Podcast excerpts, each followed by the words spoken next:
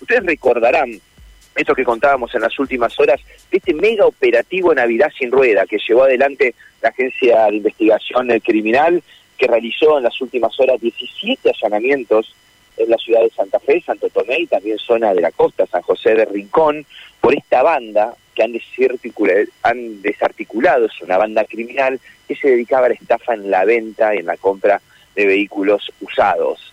Muchas concesionarias, una escribanía en Santo Tomé, más de nueve detenidos, más de 40 damnificados. Bueno, lo cierto es que la información es que las eh, fiscales María Lucila Anuso y la doctora María Gabriela Arri del Ministerio Público de la Acusación han pedido la figura para estos casos tan complejos, que es la duplicidad de plazos.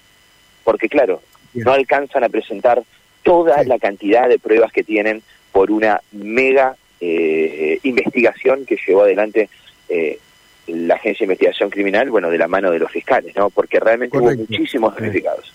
Esto implica, al, al, haber duplicidad de plazos, que tienen el doble de tiempo para las jornadas de imputación, etcétera, etcétera. Exacto. Claramente por la complejidad que tiene la causa, ¿no? Bien, Matías, te mandamos un abrazo. Saludos, grande.